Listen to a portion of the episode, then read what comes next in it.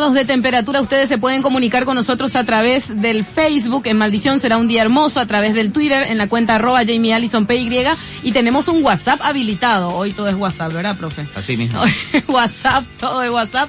0971-613-000. Cualquier pregunta que le quieran hacer al profesor, a quien voy a saludar ahora mismo ya porque nos pasamos hablando acá. Apenas llegó el profe, es riquísimo hablar con el profesor César Cristaldo Domínguez. Él nació desde Capucú. Sí, departamento del Paraguay. Ah, muy bien. 26 de octubre del 71, profe, ¿eh? Sí.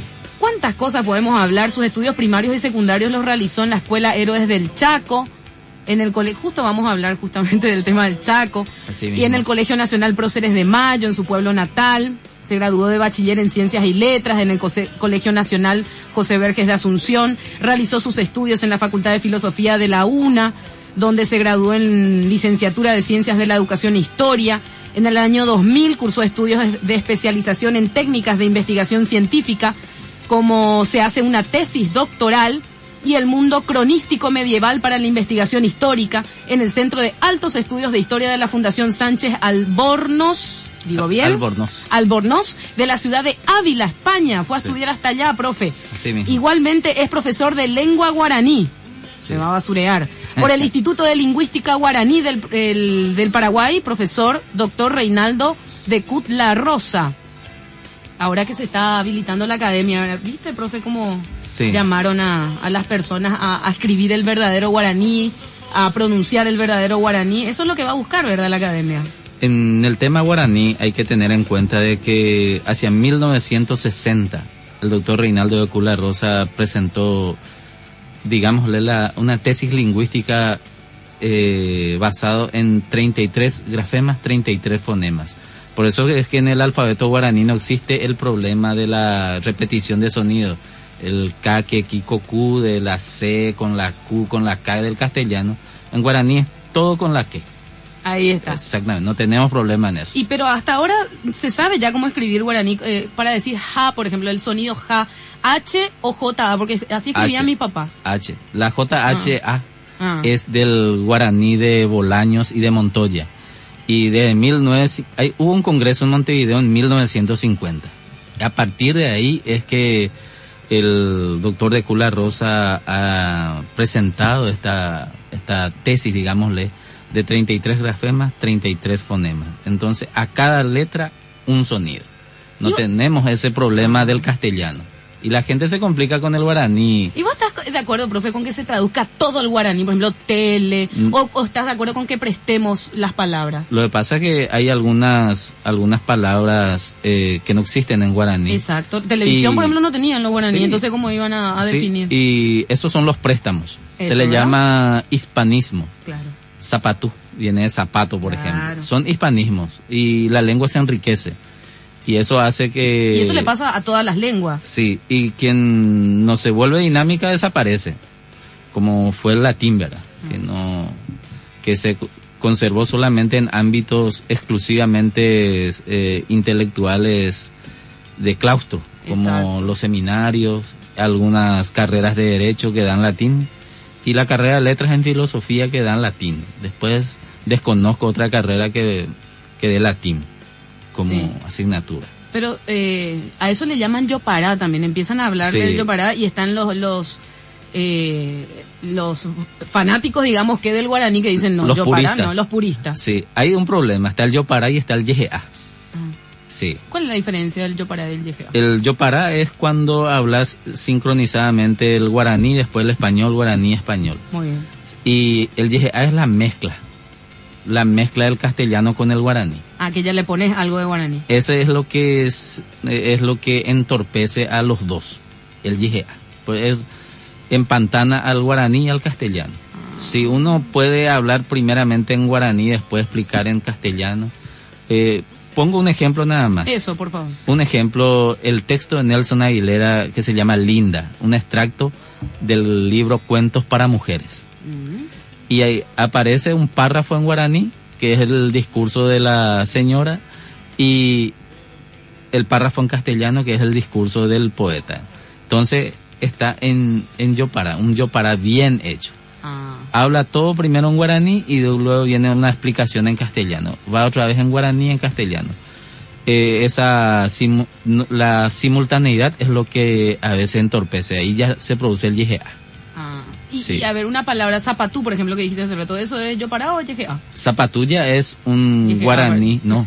Zapatulla es un hispanismo, un ah, préstamo. un préstamo. Sí, eso ya está, es correcto dentro del guaraní.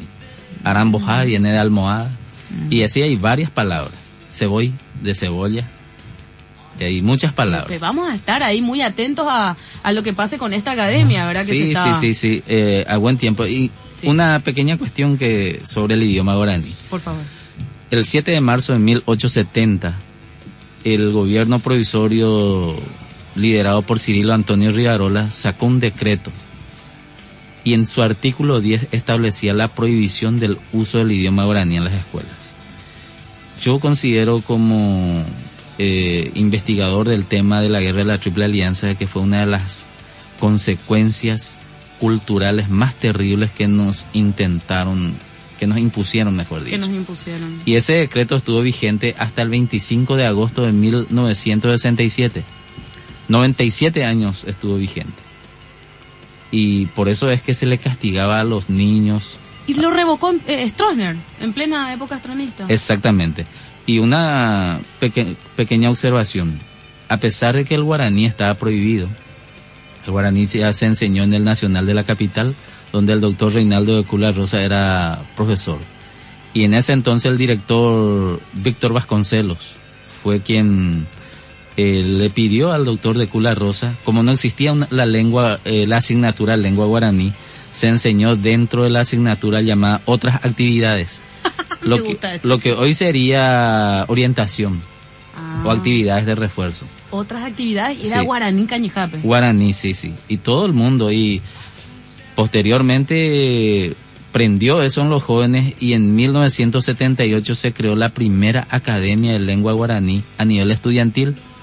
Y esos estudiantes, jovencitos, por ejemplo, Carlos Ferreira, David Galeano, hoy día son los grandes referentes del idioma guaraní. Por citar. Gracias a que no le hicieron caso a un ¿no? A la prohibición. Eh, lo que pasa es que en el Paraguay, desde Irala, de la provincia, eh, existe una cultura de que las leyes se acatan pero no se cumplen. Así mismo. Sí, sí. En el caso del guaraní, gracias al cielo. Y lo que dijo el Papa Francisco y lo que sigue diciendo siempre es que las mujeres las mujeres fueron las verdaderas heroínas de la conservación del idioma, así lo fue. Así lo fue, las mujeres se encargaron de reconstruir este Paraguay. O sea, la familia, el papá español, el hijo ya mestizo, la madre indígena. Y la madre le seguía hablando en guaraní, la arrullaba en después, guaraní. Después ya viene la madre mestiza, la madre, la mujer parda, la, este, vienen las otras mezclas y posteriormente ya la mujer paraguaya propiamente dicha de la época de la independencia y de la posguerra.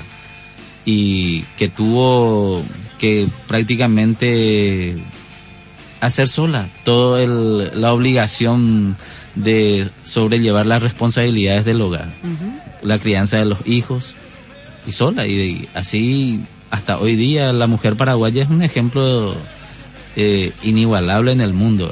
Entonces cuando hablan de guaraní, lengua materna es con todas las de la ley. ¿eh? Por supuesto. Y el artículo 77, 140 de la Constitución establece el aspecto legal de la enseñanza del idioma guaraní en el sistema educativo nacional. Mm. Yo creo que la mayoría de las carreras universitarias inclusive tienen eh, eh, inserta lengua guaraní.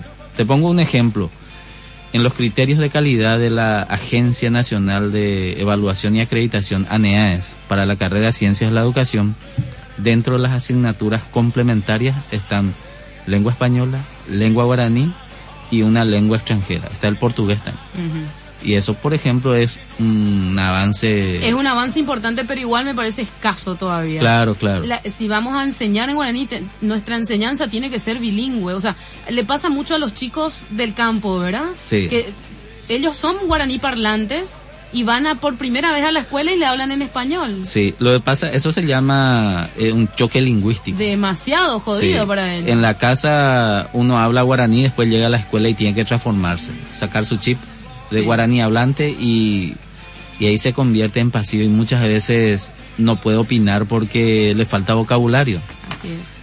Y por eso es que es una algunas personas tienen dificultades para manifestarse en castellano, Mm.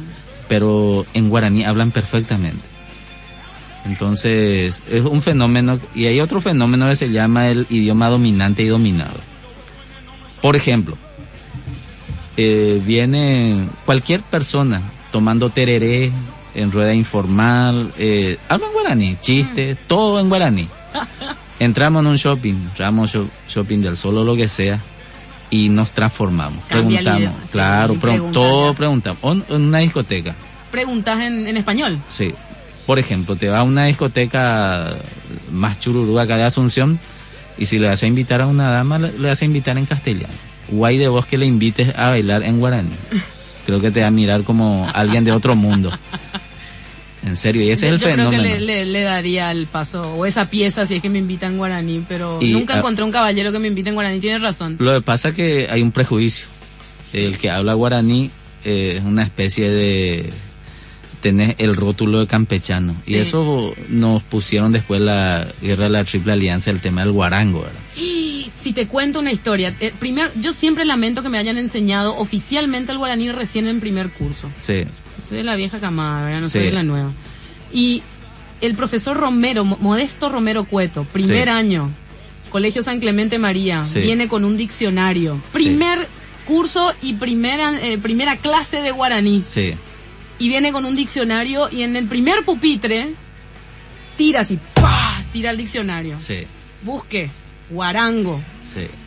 Dícese de aquel que es grosero, que no sé qué cosa. ¿Verdad? Lee el, el- alumno, que es guarango y que dice, eh, dícese de aquel que es grosero y que dice malas palabras. Lee la definición. ¿Vieron chicos? Dice Modesto Romero Cueto. No tiene nada que ver con el guaraní.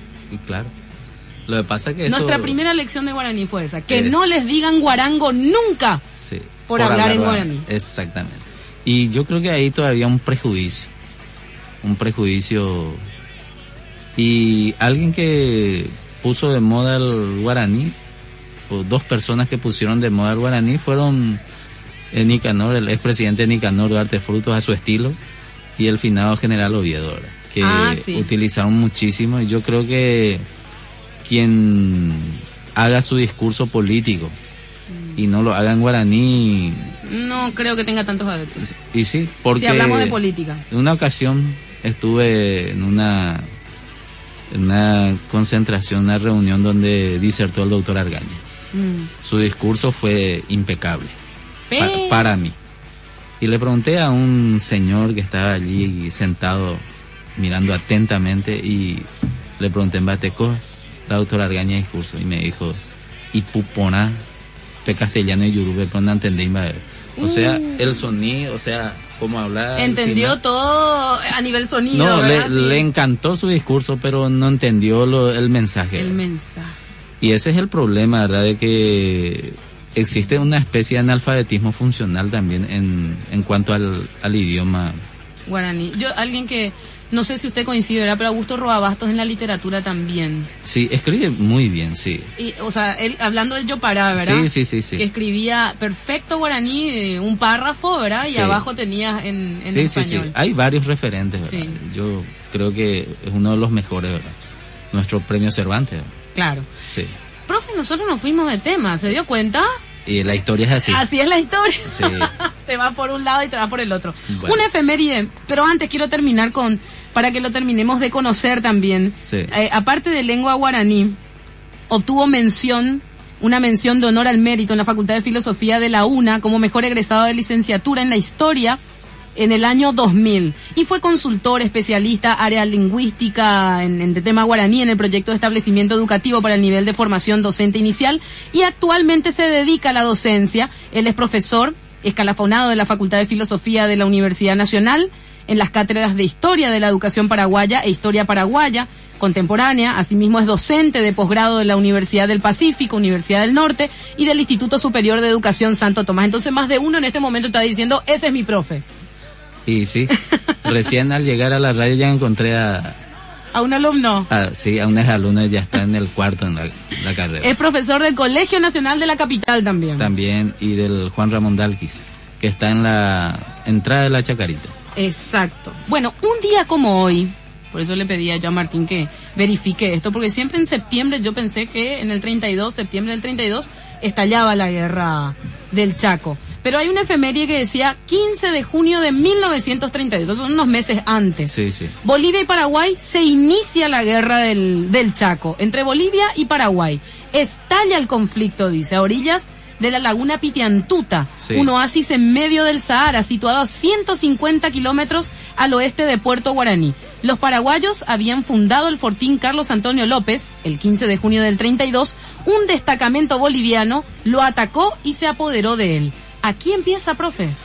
Y, y sí, es el, digámosle, el, la mecha que encendió el polvorín de la, de la guerra del Chaco. Pero esto fue un, una, digámosle, una reacción en cadena del ejército boliviano, porque ya anteriormente habían tomado Boquerón, eh, si mal ¿Eso no recuerdo. mayo?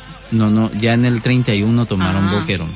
Y antes creo que ya fundaron Samaclay y también tomaron Toledo en represalia a los hechos de vanguardia cuando tropas a cargo del entonces mayor Rafael Franco desalojaron en forma violenta a las tropas bolivianas que fundaron ahí un, fortín. Y lo de la guerra del Chaco es importante saber de que se intentó muchísimo por vía diplomática. Eh, tratar de solucionar el conflicto de límites porque cada país tenía su argumento. Bolivia, por ejemplo, defendía la jurisdicción de la audiencia de Charcas. Decía que como la provincia del Paraguay o Asunción dependía de, de la audiencia de Charcas, entonces, eh, por ende, de acuerdo al Uti Possidetis de 1810, tendría que pertenecer a Bolivia hasta el río Paraguay. Entonces era, era la argumentación histórica y eso se puede ver en los documentos que siempre han defendido la postura de la delegación boliviana en la conferencia de Washington. ¿La audiencia de Charcas de qué año data? La audiencia de Charcas ya es creada eh, tiempo después, en el siglo XVI ya. Ya. Sí, Y exactamente. de ahí viene ya. Nosotros esto. dependíamos desde que se crea el virreinato del Perú, eh, Asunción, la provincia del Paraguay dependía siempre del virreinato del Perú y judicialmente, jurí- ju- jurídicamente de la audiencia de Charcas, hoy Bolivia. Pero también Paraguay, la provincia del Paraguay tenía su propia jurisdicción, 100 leguas a la redonda de Asunción, y la tesis defendida por el doctor Manuel Domínguez y Fulgencio Remoreno, más eh, un, a- un predecesor de ello, el coronel Juan Crisóstomo Centurión, de que el límite real entre Paraguay y Bolivia, entre la provincia del Paraguay y la antigua Charcas, era el río Parapiti. Sí, era- había la frase, ¿verdad? Ni más allá ni más acá del Parapiti, ¿verdad? Ni un paso más. Ni un paso. Exactamente. Esa es la tesis paraguaya, el río Parapití como límite. Lamentablemente, de- nosotros esto defendimos y ellos defendieron lo suyo por sí, ambos. años. Sí. Y hoy día el tema de la causal de la guerra del por qué no se pudo solucionar llama mucho la atención, ¿verdad? Porque Bolivia levantó su voz ya en 1852 durante el gobierno de Carlos Antonio López, cuando se firma el Tratado de Erqui Varela entre el Paraguay y la Confederación Argentina. Cuando el gobierno argentino, presidido por el general Urquiza, reconoce nuestra independencia y también reconoce que el Paraguay era dueño y poseedor absoluto de costa a costa del río Paraguay. Entonces, ahí el embajador boliviano en Buenos Aires eh, dice, esto no puede ser porque Bolivia tiene eh, un puerto sobre el río Paraguay. El Paraguay no puede ser... completamente Y don Carlos Antonio López le respondió. ¿verdad? Y ahí ya empezó el tema. ¿verdad? Después esto quedó así en el olvido. Hasta 1879, en que el doctor Antonio Quijarro, representante boliviano, y, el, y don José II de Cut, canciller del Paraguay, firman el primer tratado de entre ambos países, el tratado de Cut Quijarro. que no no fue ratificado por los no fueron ratificados por los congresos respectivos. Ah, por los gobiernos Sí. respectivos. O sea, ellos firmaron, pero y eso Sí. era posguerra nuestra. Posguerra, nosotros- una devastación acá. Sí, y Bolivia también. Bolivia en 1879 estaba en plena guerra del Pacífico. Ah, ya con Sí. con Chile era, ¿verdad? Sí, con Chile, sí. Entonces. Ah, no, los dos entonces estábamos bastante mal y, y cada uno en lo suyo, digamos. Sí. que tratando de Y- reconstruir uno y el otro. Yo creo guerra. que una vez que Bolivia perdió sus costas marítimas, Ahí. justamente hoy Paraguay juega en Antofagasta, Mm. una ciudad que fue fundada por el general Mariano Melgarejo, presidente boliviano. Según algunas versiones, en honor a una hacienda que tenían los altos Antofagasta de la Sierra, entonces funda este lugar que era el refugio de los pescadores chilenos, peruanos y compañía. Y Antofagasta hoy día es ciudad chilena, y Paraguay juega su partido ahí Ah, mira. y forma parte del extenso territorio perdido por Bolivia por la guerra del Pacífico, Pacífico. hoy día reclamada en La Haya y no creo que sea reconocido, ahora sea que Chile le reconozca, ¿verdad? porque si esto se, se da en forma positiva para los intereses bolivianos va a se- sentar un precedente terrible porque Paraguay le va a poder reclamar los territorios perdidos a la Argentina y al Brasil. México le va a pedir cinco estados federales a los Estados Unidos. vamos al caso. Sí, todo el mundo va a reclamar. Y España va a reclamar toda América. Pero hubo un acuerdo, upa, Eh, esa sí que ya no me gustó. Sí. Entonces, Pero hubo un acuerdo entre Chile y Perú sobre la eh, sobre los límites marítimos. Sí. El año pasado nomás me parece. Sí, una nueva demarcación. Una nueva demarcación, Sí, exactamente. Sí. Eh, pero eso no es problema, creo, en alta mar no, no incidió. Por los pescadores. Sí, no, no, De creo- pe- no tuvo una en- incidencia. En, aguas de tal lado, en aguas de tal lado. Le tengo que pagar impuesto a tal o a tal. Ahí Sí. está el tema. Bueno, pero sigue siendo comercial, digamos, Sí. que esa zona y el problema en esa zona. Lo que pasa es que los problemas de límites hasta bien entrado el siglo XX, 1978, 79, el canal de Bigle. El- la primera prueba fuego de Juan Pablo II fue eso, el conflicto argentino-chileno por la zona del canal de Bigle y que gracias a la actuación, la intersección del nuevo Papa Juan Pablo II, esto se un, a un acuerdo diplomático. Está diciendo de que empezamos con el de Cut Quijarro. Sí, exacto. Sí. 1879, el Ah, primer tratado de Cut Quijarro que no estuvieron de acuerdo, no no no Sí, lo que pasa no es que suscribieron los dos los respectivos gobiernos. sí, se sacó una línea directa desde cerca de la Bahía Negra hasta el Pilcomayo. Y no le conformaba ni a Bolivia ni al Paraguay. Bolivia quería más, Paraguay quería más. Después pasó el tiempo hasta que el doctor Isaac Tamayo por Bolivia y el doctor Benjamín Acebal en 1887 vuelven a firmar otro tratado que otra vez no pudo dar una respuesta, respuesta satisfactoria a ambos gobiernos. Hasta que llegamos a 1894, una vez más otro intento, el doctor Telmo Hichazo por Bolivia y don Gregorio Benítez por Paraguay, firman nuevamente otro tratado, el tratado Benítez Hichazo, que tampoco pudo dar una solución. Y, ya así llega- veníamos de venimos. tratado en tratado, intentábamos. Sí, y, y interina eso en 1888 hubo un- el famoso caso de Puerto Pacheco. Ah, Ese fue un antecedente, digamos, un antecedente importantísimo de la guerra del Chaco porque ¿Qué pasó en Puerto Pacheco? Y una compañía boliviana eh, fundó un puerto Mm. y llamado Puerto Pacheco en honor al presidente boliviano, según Mm. tengo entendido. Enterado el gobierno paraguayo, el presidente Patricio Escobar, eh, se ordena el desalojo por las buenas o por las malas de las de las tropas o personas que se consideran usurpadoras de nuestro territorio. Claro. Se envió el cañonero Pirapó en aquel tiempo y se tuvo que reincorporar el capitán de navío en ese entonces ya Domingo Antonio Ortiz que ya era ministro de la corte.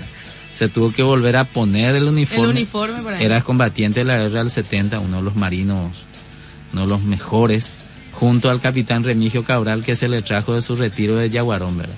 Ya estaban tranquilos, digamos. Sí, que sí, ellos. vuelven a ponerse su uniforme de fajín de la guerra del 70. Se tuvo que recurrir a excombatientes Sí. y fueron desalojados. Y una vez que fueron desalojados se funda la Bahía Negra paraguaya hoy día. Ah. Es el primer conflicto serio. Pero nosotros arrastramos históricas usurpaciones como en 1850 las tropas brasileñas fundaron Fecho de Morros, por ejemplo. En territorio paraguayo entre el río Apa y el río Blanco. Don Carlos Antonio López envió una tropa a cargo del capitán Simeón Antonio Villamayor para desalojarlos por las buenas y por las malas. Y fueron desalojados. 1853 los brasileños volvieron a instalar un, un, puert- un fuerte en un lugar llamado eh, Las Salinas y fueron desalojados también otra vez. Eso ocasionó un problema diplomático con el representante brasileño acá en Asunción, Pereira Leal, que tuvo un exabruto enorme con don Carlos Antonio López. ¿Qué le dijo? Él le entregó su, su pasaporte y lo echó del país. Y esto ocasionó que el Brasil envíe la famosa flota del almirante Pedro Ferreira de Oliveira, ¿verdad? El- la expedición punitiva contra el Paraguay. Ah. Y llegamos a 1900, tema de Paraguay y Bolivia otra vez. Y lo que muy pocas veces se suele enseñar son las resalvas. Hay dos resalvas. Resalvas son documentos diplomáticos, sugerencias de los cancilleres que hacían a los presidentes. Sí. Creo que era de contenido secreto. Uno lo hizo el doctor Juan Cancio Flecha hacia 1901 y el otro, el más famoso, es la resalva Irala, del doctor Antolín Irala. Allí, principalmente el del doctor Irala ya prácticamente presagiaba que en vista a los análisis de los tres tratados anteriores, el tema del Chaco no iba a ser Mm. dirimido por, Eh, Por las buenas. sí, por las vías diplomáticas. Mm. Y, Ya, tres ya. años más tarde, Bolivia funda dos fortines más, Valivian y Huachalla, si yo mal no recuerdo, 1907. Esto generó la protesta paraguaya y se volvió a solucionar con un protocolo del status quo, famoso protocolo status quo, Soler Pinilla. Doctor Pinilla por el por Bolivia y sin mal no recuerdo Juan José Soler por el Paraguay. Entonces eh, acordaron el status quo de que Bolivia no tenía que avanzar más del lugar hasta donde se encontraba ni Paraguay fundar nuevos fortines. Nosotros fuimos muy respetuosos en ese sentido y un poco ingenuos. Pensando que ellos sí iban a cumplir. Sí. Y posteriormente se buscó otra vez una alternativa en 1913 con el tratado entre el doctor Ricardo Mujía y el doctor Eusebio Ayala. El tratado Ayala-Mujía en 1913. Y ahí empieza ya eh, los tratados de seguidos, porque en 1915 Moreno Mujía, el doctor Fulgencio R. Moreno por el Paraguay, esto se revalía en el 17, en el 19, después en el 21, hasta que en el 27 ocurre el- los sucesos del Fortín Sorpresa, donde el teniente Adolfo Rojas Silva fue, fue muerto cruelmente, ¿verdad? Eh, eso fue lo que casi ya hizo que estalle la guerra del Roja Chaco. Silva le conozco por Emiliano R. Fernández. Sí, Roja Silva de Cabo es una de las músicas que te da piel de gallina. Semo Pirimba. Sí, el verdadero paraguayo, por ejemplo, escucha Tuyamí, que Sí. es, Tuyamí para mí es una de las mejores composiciones de Emiliano R. Fernández. Esa está dedicada a los excombatientes de la guerra del 70, ¿verdad? Sí, que, que buscaban una pensión. El excombatiente de la guerra del 70 pues, fue condenado al silencio. Totalmente, imagínate. Recién en 1937, creo que en el gobierno de Rafael Franco, se dispuso recién el pago después de casi 61 años. Pero ¿cuántos murieron por el camino ya, Y sí, verdad? pero solamente se llegó a conseguir así pensiones esporádicas. Uno de los que intercedía siempre por los excombatientes era don Juan Eoleari. Sí. Y hay un caso eh, que en la historia quedó como algo que marcó el caso del famoso sargento Cuatí, un indígena payagua que era hijado del general José Duigis Díaz, el que le rescató cuando una bala de cañón dio a la canoa del general Díaz cuando estaba observando las posiciones de la escuadra aliada en el río Paraguay y cayó, hundió. al fondo al río y este se lanza y lo rescata. Ay, jue. Y Cuatí. Cuatí. Y el José María Ortigosa se llama. Y este sobrevivió a la guerra. Y en 1910 cuando Leari era director del Nacional de la Capital, cuando eso el Nacional de la Capital funcionaba donde hoy es el Nacional de Niñas. Ajá. Nacional La Capital funcionó ahí desde 1878 hasta 1949. Desde el 50 se mudó al barrio Pinoza donde está actualmente. Y Cuatí va con su esposa ancianita a pedir una ayuda a Oleari. Ayúdame. Y Oleari le responde que venga eh, tal día para entrevistarse con el presidente de la República, que era Gondra en ese entonces. Y coincidió que era un periodo de un invierno crudo Ah. y Cuatí muere de hipotermia. No. De hipotermia triste. sin, sin haber podido cobrar un céntimo por los cinco años de... Servicio militar eh, durante la guerra. Más que un servicio militar, Sí, dio a la su patria. vida, ¿verdad? Sí. A la patria. Y llega su esposa an- ancianita, que era una mujer payagua también, y le cuenta a Oleari el caso. Eso está en el libro de los héroes de Juan E. Oleari. Muchos critican nada más el- los escritos de Oleari porque Oleari más o menos ya crea al super paraguayo. Ah, ya. Sí. Vieron cómo es la historia. Nos quedamos en 1927 en el Fortín Sorpresa eh, cuando matan a Rojas Silva. Ahí Así nos quedamos. Pero son las 8 y 17 de la mañana, 10 grados de temperatura. Quiero ir a un tema, profe. No, no, no, ¿no te preocupa quedarte un ratito más? No, no, no, para nada. Qué bueno. Y después continuamos sobre el estallido y seguimos hablando sobre el estallido de la guerra del Así Chaco. Venimos enseguida.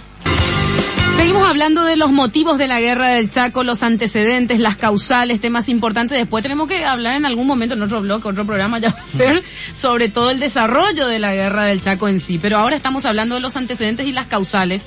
Nos quedan como 15 minutos aproximadamente y nos quedamos, ¿saben dónde, profe? 1927. Fortín Sorpresa Rojas Silva. Sí. Ya, pero si estamos hablando de 1852 más o menos, ¿verdad? Que se inicia la primera protesta boliviana. la primera protesta boliviana que se hacían eh, El doctor Benavente era el, el embajador boliviano en Buenos Aires, fue el que estos hizo- documen- documentos diplomáticos, ¿cómo se llamaban? Resalvas. resalva. Son dos, del doctor Cancio Flecha y del doctor Irala, Sí. Adriano Irala. Y antes, previamente, acuerdos también diplomáticos tres, tres que no fueron- tratados sí. que no- del siglo XIX, ¿verdad? El de Cuquijarro, el Aceval Tamayo y el Benítez Hichazo. Y ese tire y afloje todavía era en, el en un concepto de paz. Sí, sí, sí. Pero... Una especie de paz armada, ¿verdad? sí, una Pero- especie de paz armada, Sí, exactamente. pero Paraguay prácticamente empieza con la misión del coronel Duarte, Manuel Duarte, eh, Elías Ayala, fueron comisionados a Europa a adquirir armas, uno en la década del 10, el otro en la década del 20. Sí. Después de hecho de sorpresa, para tratar de limar asperezas, se firmó el tratado eh, Díaz León. Díaz León. Díaz León, con el, eh, el Díaz León era el paraguayo, doctor Lisandro Díaz León, y el doctor Gutiérrez por Bolivia. Y ellos acordaron de después hablar en, en Buenos Aires, eh, se marcó el lugar para las negociaciones Buenos Aires pero posteriormente viene el caso de Vanguardia.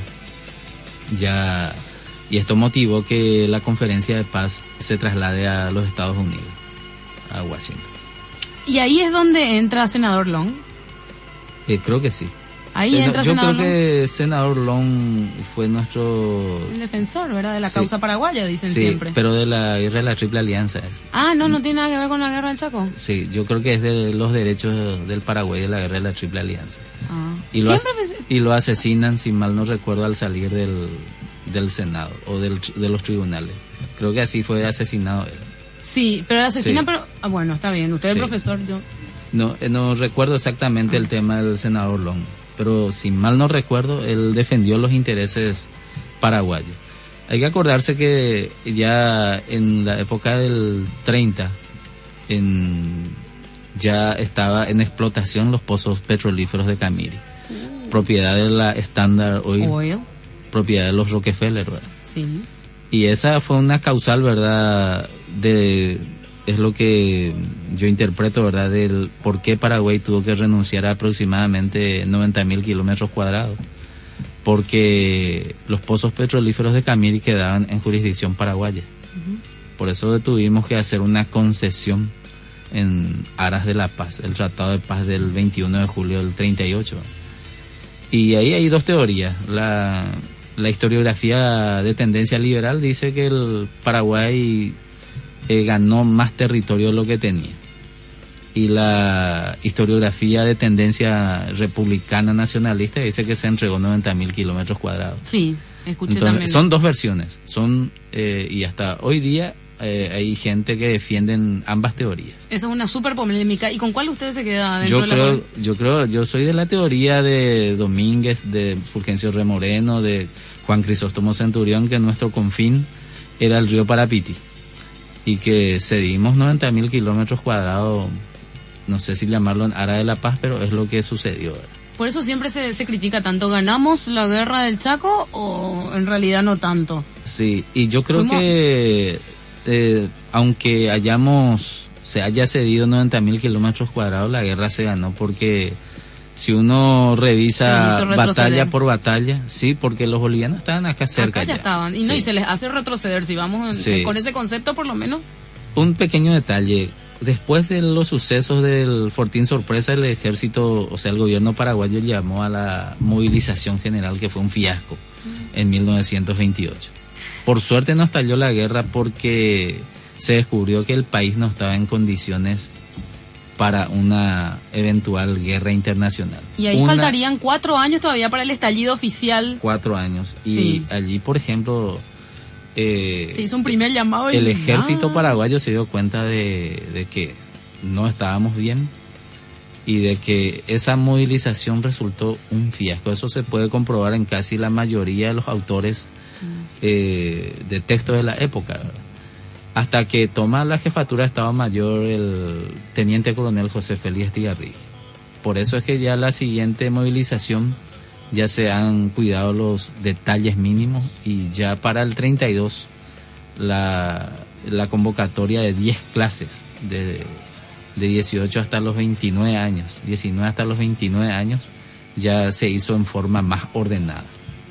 Más ordenada porque tanto fue el, digámosle, la explosión nacionalista en el 28, que los paraguayos inundaron los cuarteles y los comandantes de cuarteles no sabían qué hacer con los voluntarios en el 28. Y eso está, está en las memorias de, de, esta, de las conferencias de, que se hizo en, en Washington. Mm. Y ahí se habla de que habían voluntarios que se iban a Villa Ayes, ahí estaba una unidad militar a cargo del mayor Arturo Bray. Esto lo enviaba de vuelta a otra Asunción. Se iban a Concepción y... O sea, había voluntarios, pero no, puro había... corazón, pero no había una organización, nadie sabía... Infraestructura militar. También. Y hay que acordarse que como no había un campo de concentración, se había utilizado el estadio de Puerto Sajonia Ah, mira. Y bautizado en honor a esa situación de los defensores del Chaco. Ah. La gente dice defensores no. De, los, defensores, vamos a... De los defensores del Chaco, porque ahí se acantonaron para partir a Puerto Casado y después ir a Poí, al corazón del Chaco. Y un factor fundamental es el gobierno del doctor Eligio Ayala. Primero, claro, por, por motivos estratégicos fundamentales. Uno, le da, consolida el Estado, mm. le da un superávit económico a las finanzas, se organizan las finanzas públicas. Y calladito, arma, se empieza a armar, ¿verdad? Exactamente. Calladito nomás para que no se enteren los de acá al lado, ¿verdad? Los de arriba. Sí, y otra cosa de su proyecto, eh, con su proyecto es enviado el capitán Bozano, un ingeniero naval paraguayo, hasta Génova para la construcción de los dos cañoneros de última generación que llegaron el 5 de mayo de 1931 y fueron dueños y señores del río, porque eran dos cañoneras de última generación que el Paraguay tenía. en, en aquel entonces. Y manda también eh, estudiantes militares, manda Sí, sí, al sí. exterior. O sea, hizo, hizo mucho el gobierno de Eligio Ayala dentro Muchísimo, de, muchísimo. Por dentro de la pre- los preparativos de la guerra. Por sobre todas las cosas, el gobierno del doctor Eligio Ayala hizo, eh, le dio estabilidad al gobierno, al Estado paraguayo, porque veníamos de crisis en crisis, estábamos saliendo de la guerra civil del 22-23 de los Sacopucú contra los Sacopucú, era una guerra civil estéril de 18 meses que causó miles de bajas. Y las revoluciones también perjudicaron muchísimo a, al, al, eh, al material militar del ejército paraguayo. Porque cada vez que había revolución, una vez que se dispersaban los voluntarios, los revolucionarios, se iban con todos los pertrechos. Ah. Y era un rearmarse de nuevo otra vez. Y también eh, la parte mala, digámosle, la adquisición de los fusiles españoles, los famosos mataparaguayos, ¿verdad? Que tenían un defecto de fábrica y hacían de que estallaran en el rostro de los propios paraguayos. el famoso por la culata, más o menos, ¿verdad? Eh, no, no, en el percutor prácticamente, ahí en la caja donde estaban los proyectiles. En el, rostro le da... Mata al- paraguayos. le Sí, así le llamaron. Eran fusiles españoles de pésima calidad. Se nota. 10.000 fueron adquiridos. Hasta que después nosotros empezamos a surtirnos los Mauser bolivianos, Mm. que hasta hoy creo que forman parte de la del material que tienen algunas comisarías del interior del país. Increíblemente. Sí. Bueno, qué barbaridad. Y si usted, pro- profesor, se tiene que quedar con las famosas causales. Uno, por lo que me estuviste contando, acá efectivamente hay suficientes pruebas como para decir Bolivia efectivamente quería acceder a nuestro río, a nuestro, le digo yo, Sí. a la navegabilidad, Sí. uno de los motivos. Pero después también se habla y cada vez más fuerte de, de lo otro. El motivo principal es el, eh, el petróleo en el Chaco. Sí, el tema del petróleo es una cuestión presentada por este escritor brasileño Julio José Chiavenato, La guerra del petróleo, en donde él plantea una, una hipótesis, ¿verdad?, que es una guerra comercial entre la Standard Oil de los Estados Unidos, representado por la ESO, y la Royal Dutch Shell de Inglaterra, ¿verdad? que respaldaba a Paraguay. ¿verdad? Entonces, eh, un trasfondo de... ¿Y esas tesis se complementan ambas? ¿Pueden convivir? ¿O efectivamente uno tiene que creer, no fue por, por, por el tema, no sé qué suena, fue por el tema eh, navegabilidad o fue por el tema petróleo? el, el punto principal es que cuando Bolivia pierde sus costas sobre el Pacífico, Ahí tuvo que mirar hacia el este y ver la posibilidad de una salida por Puerto Bus, Puerto Suárez y después un poco más, bajar más y poner frontera con Concepción, o sea, conquistar todo el Chaco. Yo creo que la guerra del Pacífico marca un antes y un después en la diplomacia boliviana y en, el, en los planes estratégicos del ejército boliviano. Pero levanta mucho las sospechas porque eh, Bolivia creo que tenía un general... Alemán. alemán era, no era Hans- norteamerica- no, norteamericano. alemán, Hans. Kunz. Y se habla también del gobierno norteamericano que le va pasando mucha infraestructura, digamos que a Bolivia. Yo no sé militar. si el gobierno, pero sí de la, la compañía petrolífera. Y bueno. Sí. Y Entonces no- medio conviven las dos teorías, parece. Sí, eh, lo que pasa que este Nelson Rockefeller, uno de los dueños de la Standard Oil, Ese podía haber comprado Bolivia si quería más o menos, ¿verdad? Sí quería. Tenía mucha plata. claro, pero la, las intervenciones, Ah, por claro. ejemplo, norteamericanas en América Latina siempre se dieron, ¿verdad? Por ejemplo, Panamá lo crearon ellos, sacaron un pedazo a, a Colombia, la parte de- norte de- del Istmo y la parte sur de Costa Rica y se crea el- la República de Panamá, ¿verdad? Y si mal no recuerdo el primer Para hacer el canal ahí. el primer presidente de Panamá fue uno de los gerentes de la constructora, ¿verdad? Claro. Si mal no recuerdo. Y Nicaragua fue tomado en su momento por pistoleros americanos. Un tal John Walker se hizo presidente de, de Nicaragua en el siglo XIX. O sea que no nos extrañe realmente si es que pusieron los ojos en el Chaco y que de alguna manera diplomáticamente le hayan estirado también a los bolivianos con sus intereses propios que tenían los Claro, bolivianos. con la excusa también de perseguirle a Pancho Villa en el 1911 el general Pershing invade también territorio, eh, por el paso, ¿verdad? Sí. Eh, territorio eh, mexicano. Eso lo cuenta el general Patton en, en una de sus memorias, ¿verdad? Pero todavía no sabemos si fue por, em, por, por, por el petróleo o por... Yo, yo no sé si hacia 1879 la cuestión del petróleo ya está. ya no- estaba visualizado, Sí, digamos que... No sé Ah, exactamente cuándo se instala la Standard Oil en Camiri. ah. Pero lo que sí sé es que cuando estalla la guerra ya estaba ahí. Pero lo que hay que tener como punto de bisagra prácticamente es la guerra del Pacífico. Del Pacífico, a porque, partir de ahí. Sí, porque ahí Bolivia eh, reorienta su- Evidentemente quería... sabi- y Paraguay era un país débil. Era el único a quien podían derrotar en toda América Y del estaba Sur. debilitado por la guerra. No, Paraguay estaba destrozado. Paraguay no estaba ni siquiera eh, 1872, justo el, eh, se estaba reorganizando las guardias nacionales del, país. Y teníamos menos de mil hombres tenía el ejército o la guardia nacional del país y no estábamos en condiciones para nada en 1879. Ah, eh, hay que tener en cuenta que el 14 de mayo de 1879 la Argentina eh, abandona oficialmente territorio paraguayo después de 10 años de ocupación. El 14 de mayo se entrega la Villa Occidental al gobierno paraguayo.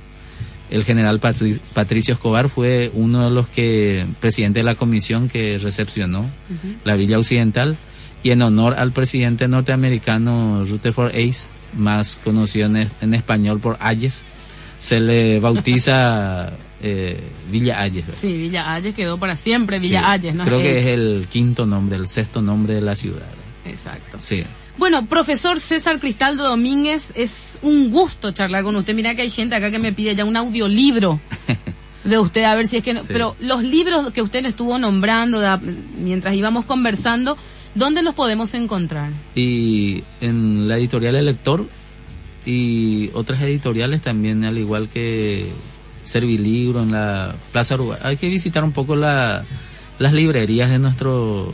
Exacto. Sí, los libros no muerden. Eh, sí. Sí, nosotros... Y cortan orejas, eso es lo bueno. Ahora, excelente programa de hoy, dice, muchas gracias. Cosas de la guerra que nadie cuenta, dice. Ojalá ese señor... Y no les contamos los chismes todavía. Esto entre paréntesis y tenemos un minuto más o menos para contar. Pero el profesor me desayuna hoy cuando llega y me dice, porque él eh, tiene varios libros escritos de la historia de la guerra de la Triple Alianza, Sí. ¿verdad? Pero hoy lo invitamos porque sabe mucho, le invitamos también para hablar de la guerra del Chaco y de los inicios. Y nos quedamos ahí efectivamente bastante corto. Pero él me desayuna diciendo, ¿sabías que se descubrieron dos hijos? Eh, sabemos de, de la data de dos hijos del mariscal López. el año 2010. Ahí recién se supo que Sí. tenía que tuvo otros dos hijos. Sí. Y, ¿Y de quiénes eran? ¿Con qué mujeres? con una prima. Con una prima llamada María Asunción Carrillo. Por eso se mantuvo en secreto y justamente el tataranieto, el señor Julio Atilio Carrillo, a través de un libro que se llama Dinastía Heroica, hizo público esto. Por eso la historia es dinámica. Mucha gente le pone el rótulo de aburrido a la historia. Pero- y ahora, por ejemplo, una primicia. Estoy detrás del hijo número 14 del Mariscal López. Del hermanito varón de Rosita Carreras. No me digas. Eh, un detalle nada más. El Mariscal tuvo siete hijos con Madame Lynch. Sí. Eh, Pero otros siete más, vez. Juan Francisco. Corina Adelaida, que está en la Recoleta, Enrique Solano, Carlos Honorio, Federico, eh, Leopoldo Antonio y Miguel Marcial. Sí. Siete. Con Juanita Pessoa tiene tres. Tiene tres. Tuvo tres. En- el, la Eh, Emiliano. Emiliano Sí. eh, Adelina Costanza y José Félix. La- las muertes de Adelina muere el 3 de febrero de 1867 en Tomatí, eh, producto de una peste. Y ahí una de las cartas del mariscal que yo lo transcribí en el libro Francisco Solano López, protagonista de la historia, año 2011, en donde él le reclama a su hermano, el coronel Venancio López, que era comandante de armas de Asunción, quien le informó de la muerte de su hija, de 17 años.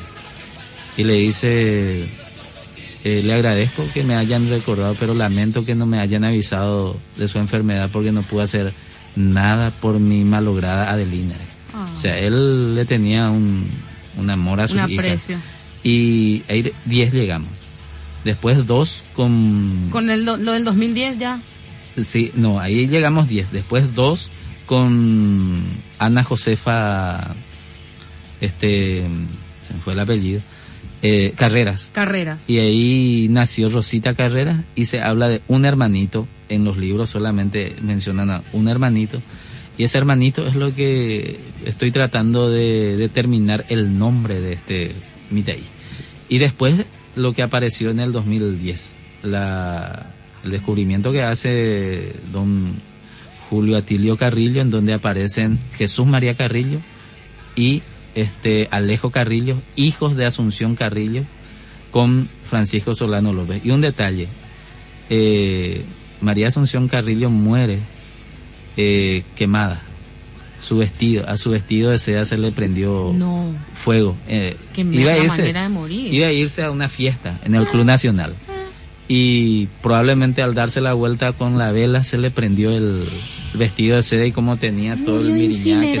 Sí, el armaje de abajo, ¿verdad? El fuego. Y eso está en el periódico Eco del Paraguay y está en el semanario de 1857 Qué como manera crónica de la... Está en el Eco del Paraguay, salió. Y 14 hasta ahora están. Son los hijos de Francisco Solano López. Queda pendiente el audiolibro, profe. ¿eh? Te vamos a grabar acá en la Rock and Pop, te cuento bien ya. Bueno, gracias, profesor. Un gusto nuevamente. César Cristaldo Domínguez. Eh, aparte, vos sabías, Conter, él es excombatiente, pues sí, nació en el 71, excombatiente, excombatiente de la noche del 2 y 3 de febrero. Así que mucho que hablar con el profesor a la larga. Gracias Sí. de nuevo. Sí, y un saludo también a mis camaradas de la remesa 1988, tanto de la caballería, de la marina, la infantería, de todas las armas, y del cual somos miembros de esta asociación, ¿verdad? Y Y después te voy a invitar con los asociados también para que vengas a claro, hablar con, otro con el presidente. Pues yo soy prácticamente uno más de la comisión nada más. Firmá ya contrato acá con nosotros, profe. Gracias, muy amable, Bueno. muy amable.